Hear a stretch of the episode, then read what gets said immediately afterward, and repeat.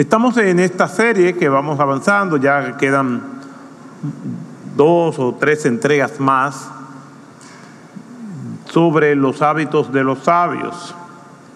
Y la semana pasada hablábamos de el hábito de oír y del hábito de hablar.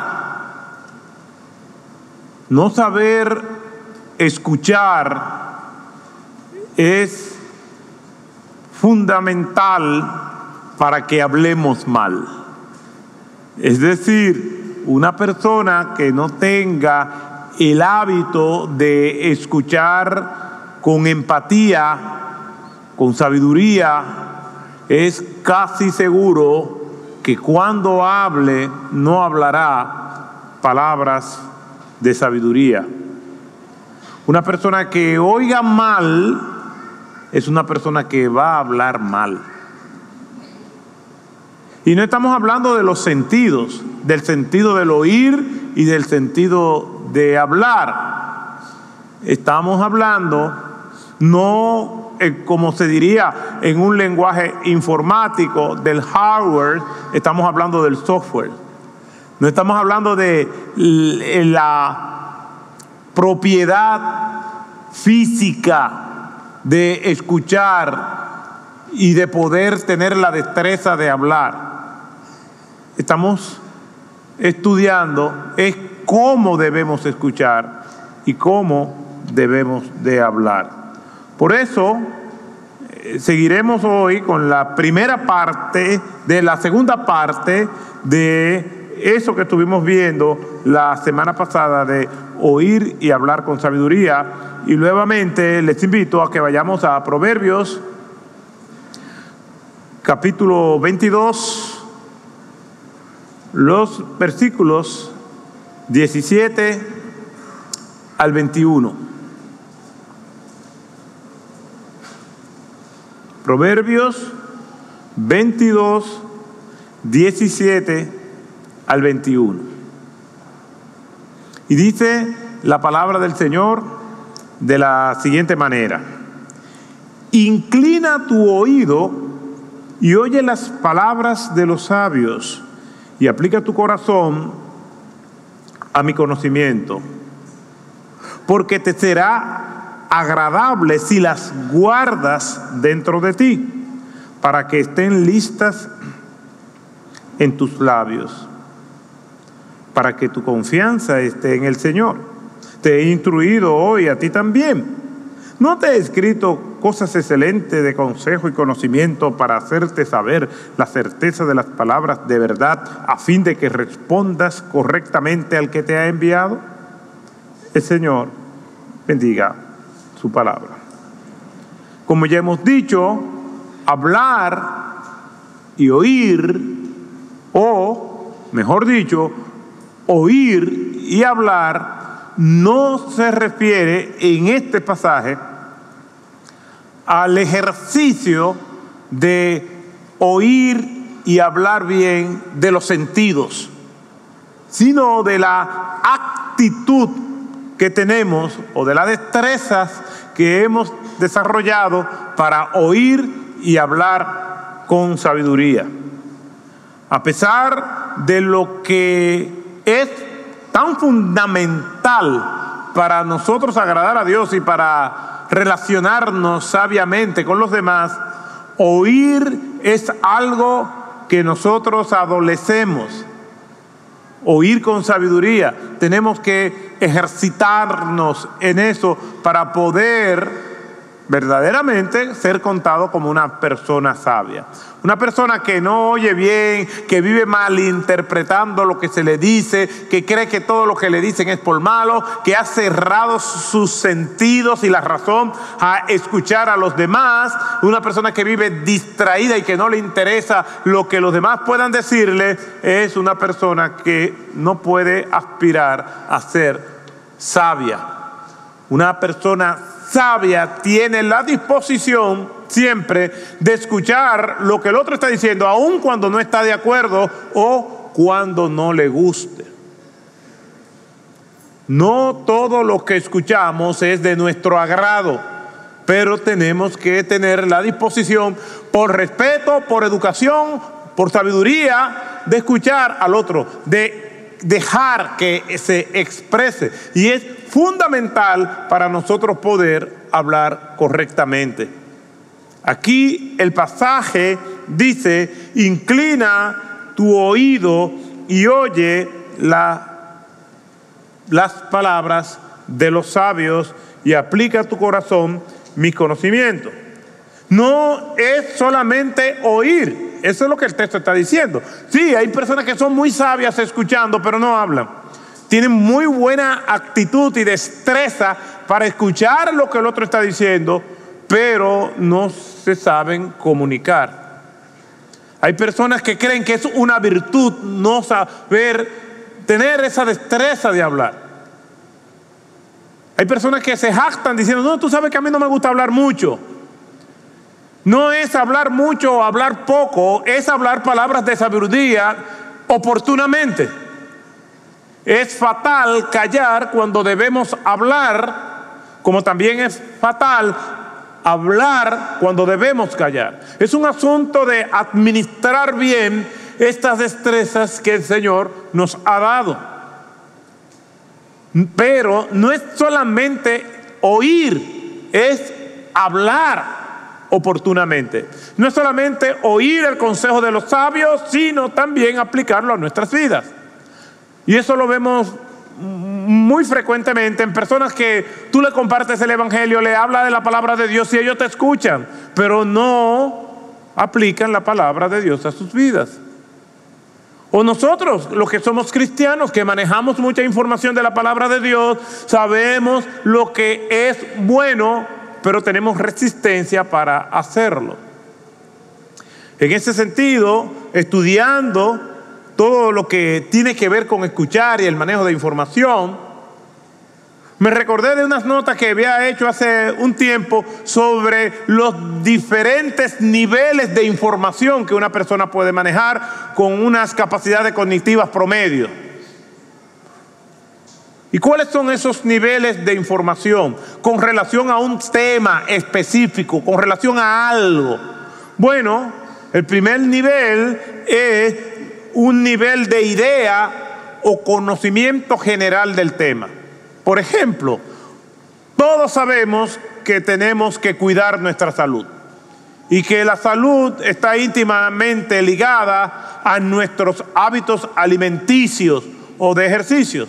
Y hay que comer saludablemente, hay que hacer ejercicio, pero ya, no podemos profundizar más de ahí. Pero en sentido general, sabemos que tenemos que cuidarnos y que el ejercicio físico y el alimento es básico para esto. Eso se llama nivel de idea o conocimiento general del tema. El segundo nivel de información es de familiaridad con el tema. Ya siguiendo con el mismo tema de la salud, sabemos que tenemos que comer alimentos los más saludables posibles. Sabemos qué clase de alimentos son más saludables que otros. Sabemos que hay que hacer ejercicio físico con tanta frecuencia a la semana o por tanto tiempo de duración. ¿Por qué? Porque en este nivel de, de información tenemos familiaridad con el tema, pero no sabemos más de ahí. El tercer nivel de información podemos llamarle nivel de conocimiento del tema. Y ahí ya somos más específicos dentro de los alimentos saludables. Los más recomendables son estos se recomienda hacer ejercicio físico a tal hora con tantos días porque eso tiene una repercusión en el cuerpo, bla, bla, bla, bla. Y el cuarto nivel es el de especialista en el tema. Y este es el referente. Incluye los demás niveles, pero en adición a eso, esta persona es un especialista es un referente, es alguien que se le consulta y tiene muy bajo nivel de imprecisión en lo que dice, porque es un especialista. Cuando hablamos de que tenemos que oír bien y hablar bien, yo no aspiro a que seamos especialistas de todas las dinámicas de esto. Lo que aspiro es que todos sepamos que debemos oír con sabiduría y por consiguiente hablar con sabiduría. Por eso creo que el problema que tenemos nosotros no es de información, porque a nivel general sabemos que tenemos que escuchar con sabiduría y hablar con sabiduría que aunque no podamos recitar de memoria todos los argumentos que estamos diciendo, por lo menos tenemos la información necesaria para pedirle a Dios, Señor, en lo que yo voy aprendiendo a manejar mi destreza, para tener más paciencia, para escuchar a los demás y tener más dominio propio para hablar adecuadamente, en lo que eso llega, ayúdame a abrir mis oídos y a refrenar mi lengua. Ay Señor, te pido que me ayude a refrenar mi lengua.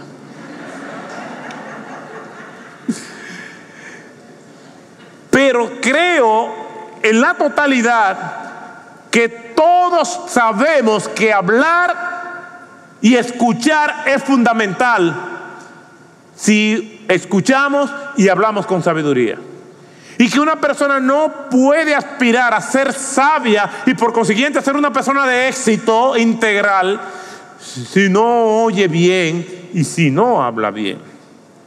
Cuando vamos al texto, el texto nos dice, inclina tu oído y oye las palabras de los sabios y aplícala a tu corazón. Es decir, no solamente tenga la información, no solamente tenga la disposición de oír, sino que esa información que tú estás recibiendo, en este caso la información de la verdad bíblica, de la palabra de Dios, de las escrituras, no es solamente que conozcas textos, que conozcas versículos, que conozcas cánticos, sino que esa verdad bíblica la alojes en tu corazón. No es simplemente que sepas, no es simplemente que manejes información o que puedas decir yo tengo conocimiento bíblico, y no que lo apliques a tu vida. Me impactó un abogado que conocí hace muchos años y vivía en, debajo de un puente en la ciudad de Ámsterdam, Holanda. Y estaba haciendo un trabajo voluntario por un tiempo allí y vimos esos deambulantes que estaban debajo del puente y fuimos a hablar con ellos. Y resultó que uno de ellos era un abogado inglés. Un hombre con una cultura extraordinaria. Y desde que tenía un rato ya conversando con él me di cuenta que era una persona muy letrada. Lo terrible y de mayor impacto para mí es que estaba allí porque tomó decisiones desafortunadas y era un adicto a las drogas, no tenía dónde vivir y allí se guarecía viviendo de la caridad pública. Todo un abogado. Destruyó su familia, se vino a la ruina moral y económica y allí estaba atrapado. Lo más grande fue que él dice que él era cristiano y que conocía muy bien la palabra de Dios. Y cuando comenzamos a hablar de la Biblia, muchas cosas que él me hablaba eran precisas de las escrituras. El problema de él no es de información porque la información la tiene. El problema de él es esa información, como muchos de nosotros, tiene que recorrer la distancia más larga que hay a veces. Y la distancia más larga no es de aquí al Polo Norte, es de la mente al corazón. Y eso lo vemos hasta con nuestros hijos. Tiene que estudiar y ellos saben que tienen que estudiar, pero se distraen. Saben que tienen que ser obedientes, pero sus instintos pueden más que su dominio propio. Y hay personas que saben que tienen que cuidar su salud y no la cuidan.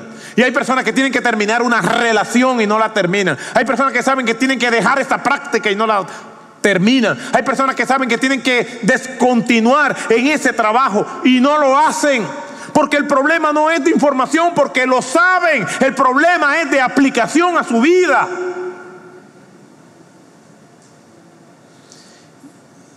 Y una persona sabia escucha los dichos de los sabios, comenzando con los dichos que encontramos en la palabra de Dios, pero también el buen consejo que nos puede dar el pariente o el amigo, o simplemente el desconocido que habla la verdad. Inclina tu oído y aplica eso que estás escuchando al corazón. Ese es el reto, ese es el recorrido. No es simplemente una persona que escucha pasivamente, no, que escucha empáticamente, que entiende lo que se le está diciendo para tener la resolución de aplicarlo a su vida. ¿Por qué? Porque yo he visto personas que se pasan la vida reconociendo que eso es verdad. Sí, yo sé que es verdad. Sí, yo sé que eso es así. Sí, yo que soy. Sí, sí, sí, sí. Son muy sumisos, son muy humildes en recibir, pero de ahí no pasan. Y quizás, como lo he visto, cuando quieran reaccionar, ya no hay tiempo. Inclina tu oído y aplica a tu corazón. Tres verdades fundamentales hay aquí. Dentro de esa primera parte de ese versículo 17. Inclina tu oído. Es, significa ser diligente, tener la predisposición de que cuando el sabio habla, déjame ver qué me quiere decir. Que cuando hablo la palabra de Dios, déjame ver qué Dios quiere decirme. Hicimos nuestro devocional hoy o los domingos no hacemos el devocional porque lo vamos a hacer en la iglesia. Si hiciste tu devocional, ¿qué leíste? Sé diligente. Inclina tu oído, es tener la predisposición de escuchar. Hay un lenguaje no verbal. Y le voy a dar algunas pistas para esto. Si estamos hablando con alguien algún tema fuerte o un tema muy serio y hacemos esto, estamos diciendo con esto, normalmente, aunque no siempre es así, no recibo eso. Es una posición defensiva, a menos que tengan frío. Hay mucha gente haciendo así. Pero cuando se está confrontando con alguien, y mírenlo ahí. Mira, yo te quiero decir una cosa. Sí, dime. Eso es cuadrado que está. Una persona cerrada a escuchar, aunque por educación no esté interrumpiendo, no puede haber esperanza de cambio. La palabra de Dios dice en Romanos 10, 17, así que la fe es por el oír. ¿Y cómo termina diciendo? Ah, se lo saben. Así que la fe es por el oír y el oír por la palabra de Dios. Es fundamental oír. Si una persona no está dispuesta a escuchar, dispuesta a abrir su oído y sus razones o su razonamiento no hay esperanza de cambio. Así pues que la fe viene por el oír. ¿Cómo vas a tener fe si no estás dispuesto a escuchar? A leer la palabra para que Dios te hable. ¿Cómo va a haber cambio? Así pues que la fe es por el oír. Primer paso es oír, es decir, la predisposición, ser diligente. Segundo, oye la palabra de los sabios, oye la palabra de Dios, préstale atención. Y tercero, aplícala a tu corazón, vive con sabiduría. Inclina tu oído y oye las palabras de los sabios y aplica a tu corazón mi conocimiento. Varias preguntas surgen de este texto. ¿Y cuáles son esas preguntas? Tres preguntas. ¿Qué clase de libro lees? Porque hay personas que dicen, sí, yo leo mucho, sí, pero ¿qué lees? ¿Metafísica? ¿Qué lee? ¿Farándula? ¿Deporte? ¿Qué clase de libros lees? No tienen que tener muchas páginas, no tienen que tener muchos libros. No tiene que decir, bueno, diariamente yo leo este volumen de páginas. No, no es eso, es simplemente qué clase de libro lees. Si no lees ninguno, entonces no puede decir que puede ser contado con una persona como sabio o sabia. No puedes leer por alguna razón. Entonces, ¿qué clase de audio escuchas? ¿Cuáles son las personas que tú oyes? Pregunta número dos, ¿cuáles son las personas que admiras? ¿De qué tipo de persona tú estás esperando mucho? Resulta catastrófico esperar mucho de aquellos que no nos pueden dar nada. Está condenado o condenada a la decepción, al engaño, a la frustración. Tercera pregunta, ¿Cuáles son las personas que más influyen en tu vida?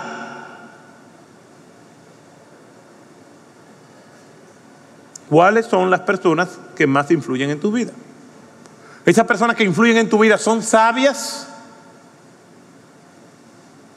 El domingo pasado, como a esta hora, estábamos hablando de hablar con sabiduría. ¿Se acuerdan? Esta es la segunda parte.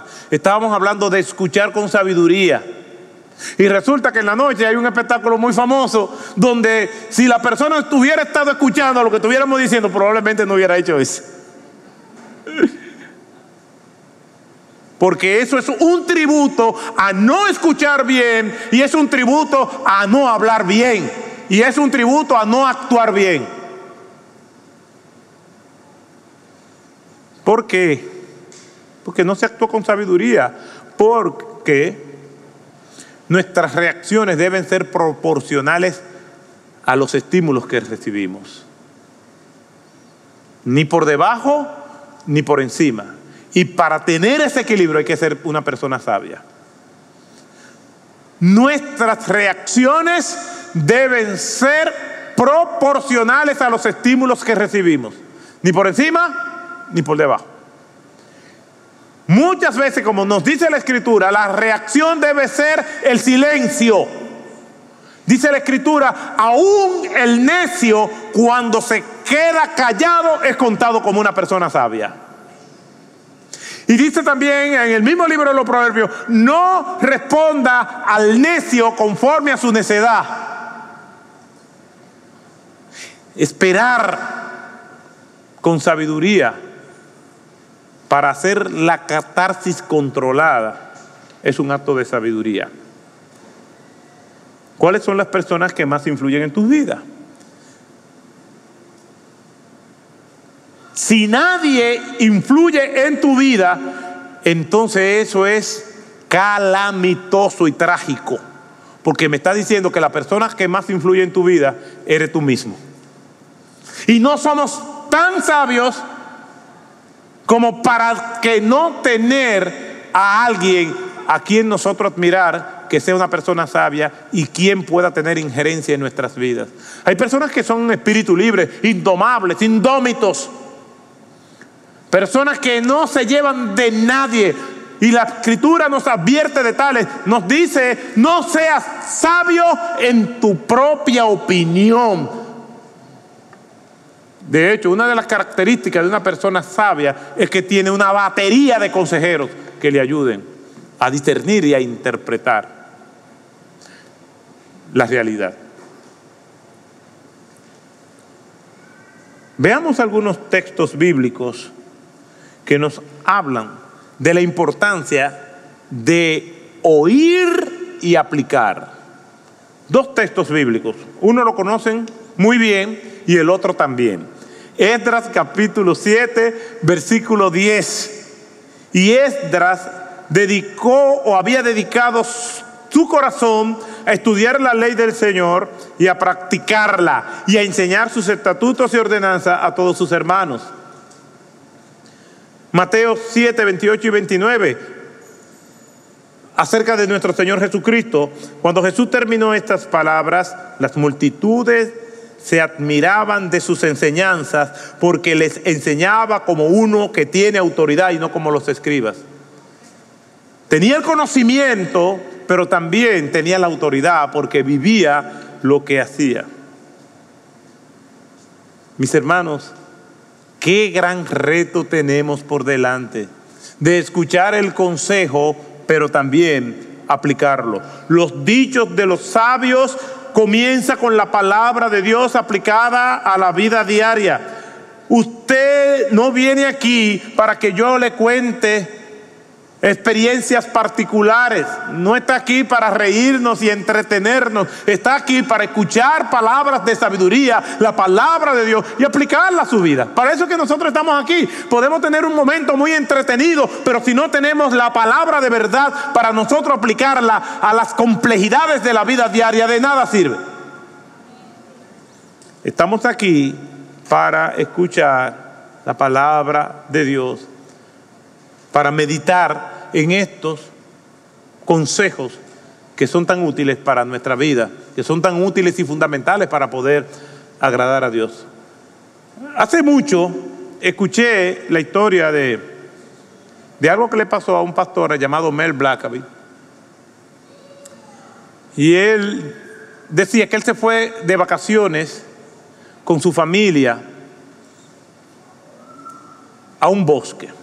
Se fueron de camping y prepararon la tienda de campaña y durante el día hicieron algunas actividades. Cuando llegó la noche, después de haber comido, él le dijo, vamos ahora a recoger toda la comida. Todo lo que nos sirve, vamos a ir a un lugar más lejos de aquí, a acabar y a enterrarla. Y todo lo vamos a dejar recogido para que podamos dormir bien. Los hijos no querían, la esposa dijo vamos a hacerla más tarde, él dijo está bien, vamos a hacerlo más tarde, aunque después dijo no, no, no, no, no, vamos a hacerlo ahora. Y a regañadientes, todo el mundo hizo lo que tenía que hacer. No dejen nada de comida, ninguna sobra, ninguna ningún residuo, todo lo sucio, vamos a empaquetarlo y todo lo que es orgánico vamos a enterrarlo lejos de aquí. Después que hicieron todo eso y limpiaron toda la zona, limpiaron todo eh, la, casa de campaña, todo el campamento, se fueron a dormir. Había más campistas alrededor que no hicieron eso. Y cuando ellos estaban durmiendo en la noche, escucharon los gritos. Osos habían venido al campamento buscando residuos de comida. Y eran los gritos y los osos despedazando las tiendas de campaña y todo el mundo trémulos de pavor.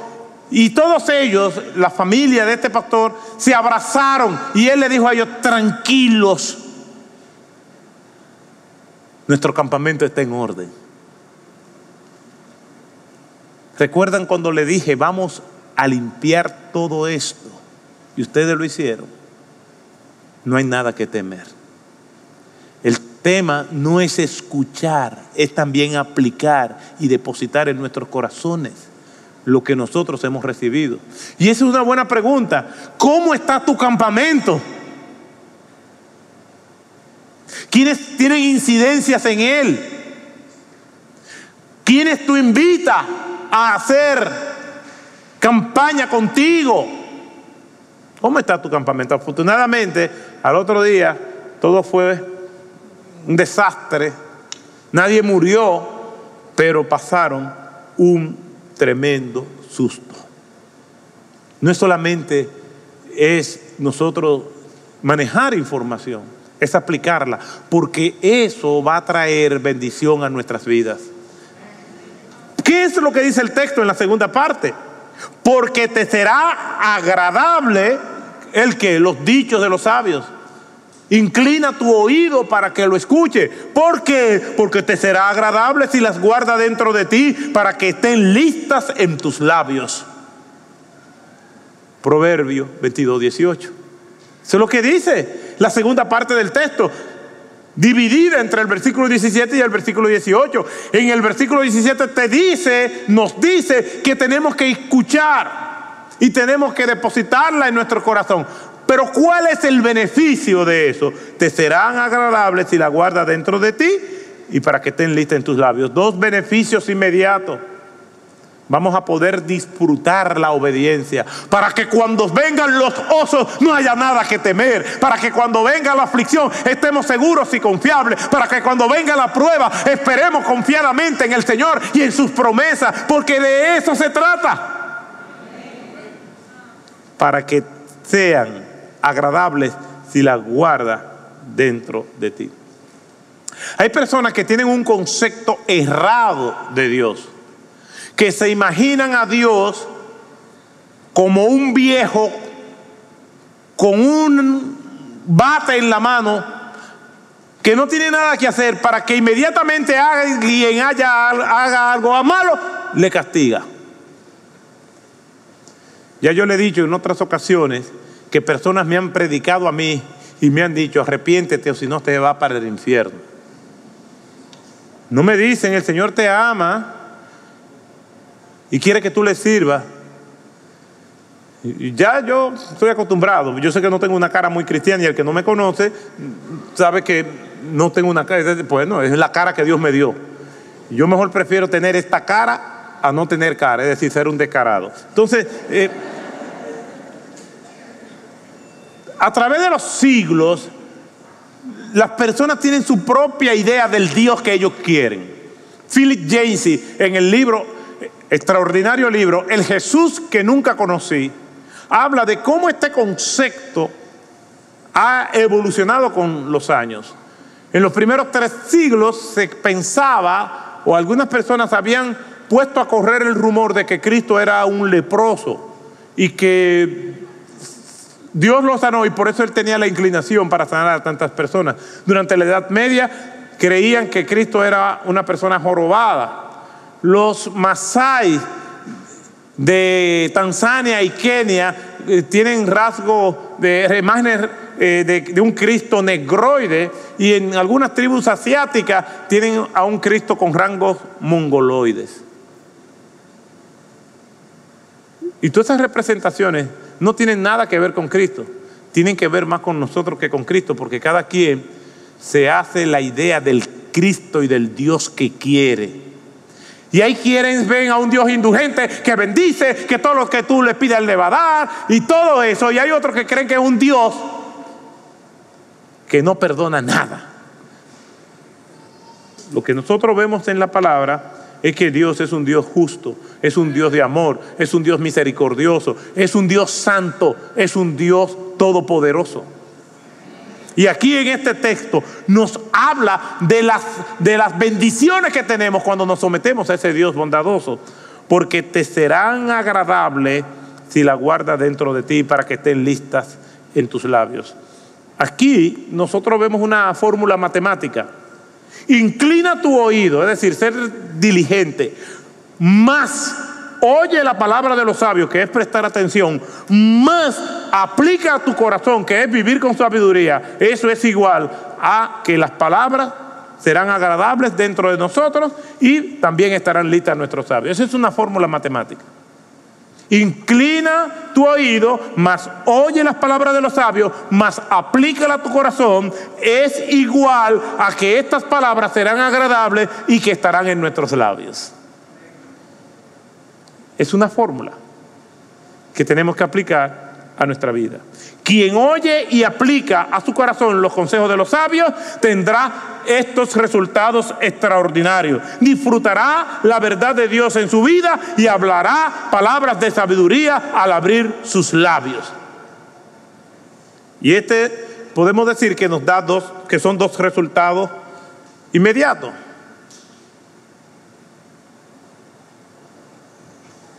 Y es que esta palabra de Dios no será gravosa. Hay, algunos que piensan que lo que la Biblia dice, ay, que eso es tan difícil, ay, que no es fácil ser cristiano, ay, muchachos, yo no me convierto porque me prohíben esto, esto, esto y aquello. Y aquí lo que está diciendo es que la palabra será agradable para nosotros. En mi familia de origen, mi papá era todo un personaje y muy creativo. Y a veces se le ocurrían cosas fuertes, como la que le voy a decir. En una ocasión, dice que para que nosotros no nos enfermáramos de resfriado común, se apareció en la casa con una pócima en una botella transparente que al moverla eso casi ni se movía, aunque era líquido. Era nada más y nada menos que un aceite de tiburón. El nombre y la apariencia ya dice que eso no es bueno. Y siempre me tomaba a mí como plan piloto. Yo era siempre el voluntario señalado de cualquier experimento en la casa. Ven acá, Otto, abre la boca. Y esa ingesta nunca pasó más allá del peaje del esófago, porque yo lo expulsaba. Pero él entendía que el, el objetivo a vencer era yo.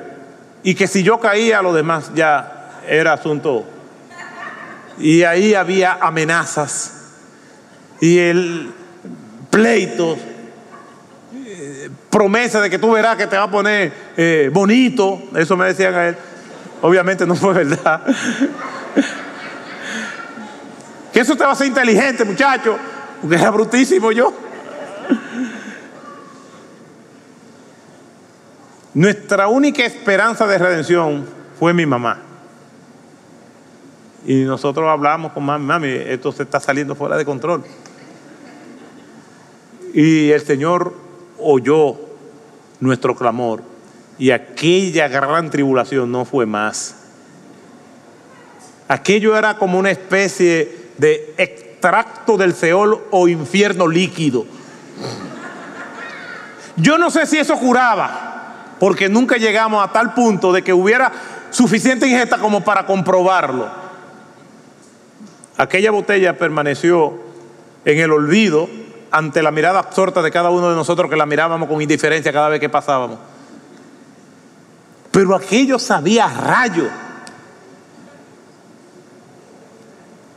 Degustar el ajenjo, la retama, era algo terrible. Y algunos ven la palabra de Dios así, ay, tengo que aplicarme esta palabra de Dios a mi vida. No, lo que está diciendo el texto es, te será agradable si la guardas dentro de ti. No es que la pruebe, es que la consuma. Porque el probarla no es suficiente. Hay personas que dicen, mm, sí, no me gusta. No, no es que no te guste, es que te la coma. Y cuando te la coma, entonces te será agradable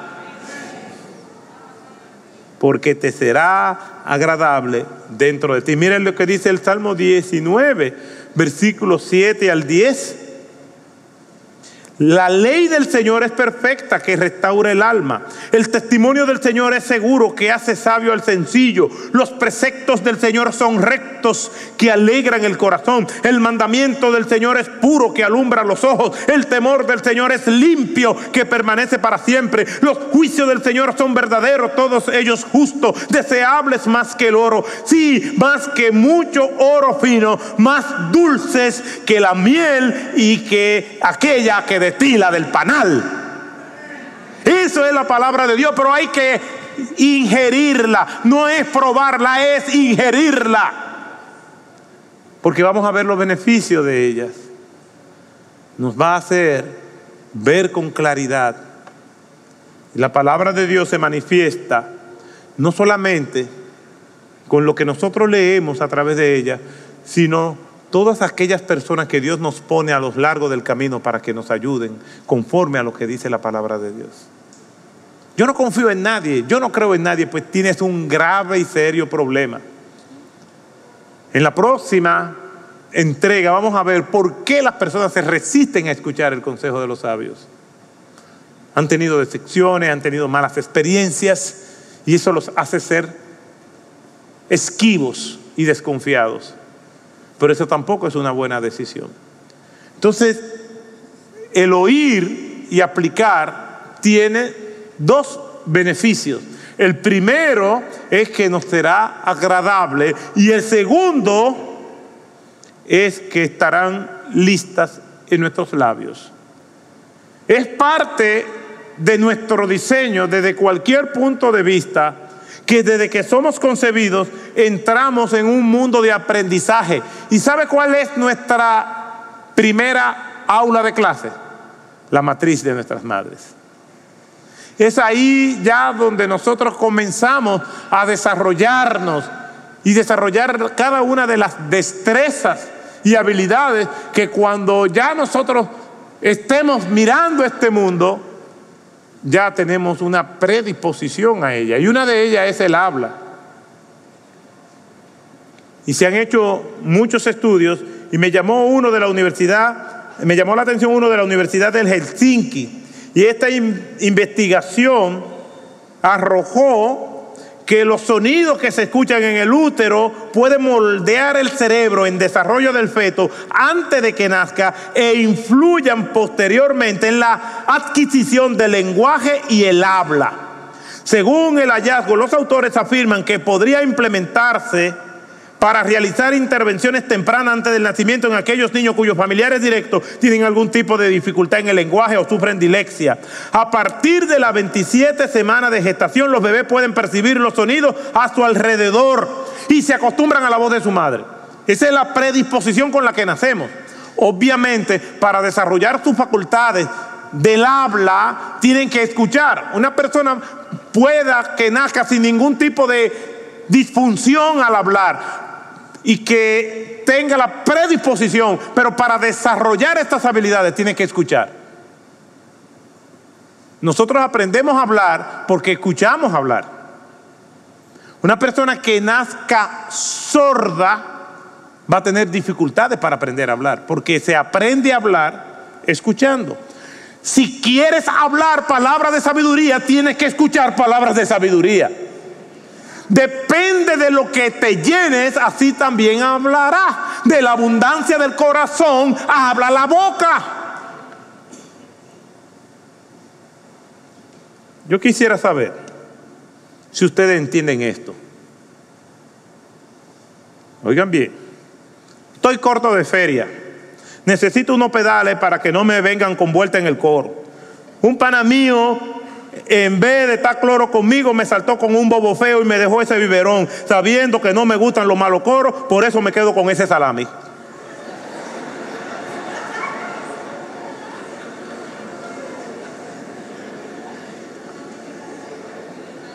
Todas las palabras que dije son en el español de Cervantes.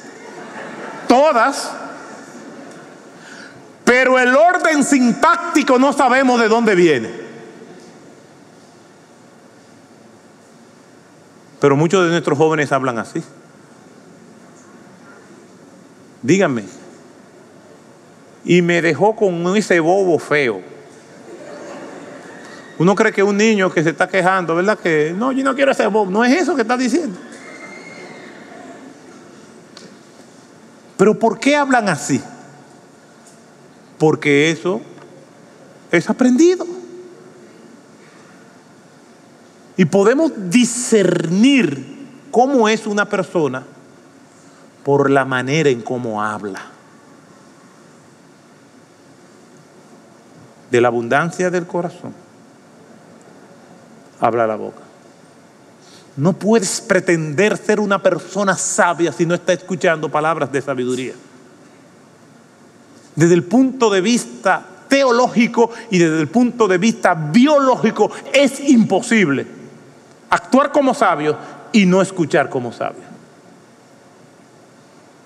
Por eso vuelvo a las preguntas. ¿Qué clase de libro lees? ¿Cuáles son las personas que admira? ¿Cuáles son las personas que más influyen en tu vida? Hablar palabras de sabiduría es algo que se aprende, así como se aprende a hablar como actividad fisiológica. Una persona sabia se expone a los sabios, escucha a los sabios y aplica a su vida los dichos de los sabios, comenzando por la palabra de Dios. Una persona sabia escoge bien sus amistades, selecciona los libros de los sabios, invierte tiempo con los sabios. Usted dirá, ¿y por dónde comienzo? Comience por el creador de la sabiduría, que es Dios.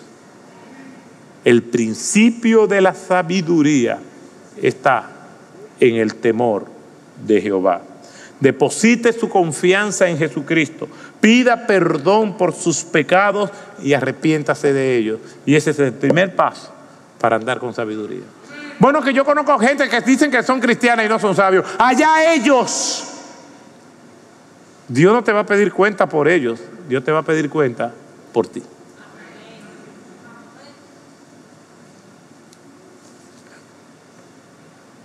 Ser sabio implica, wow, esto es fuerte.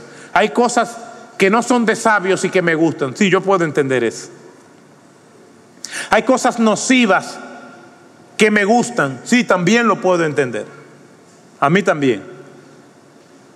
Hay muchas cosas malas que a mí me gustan.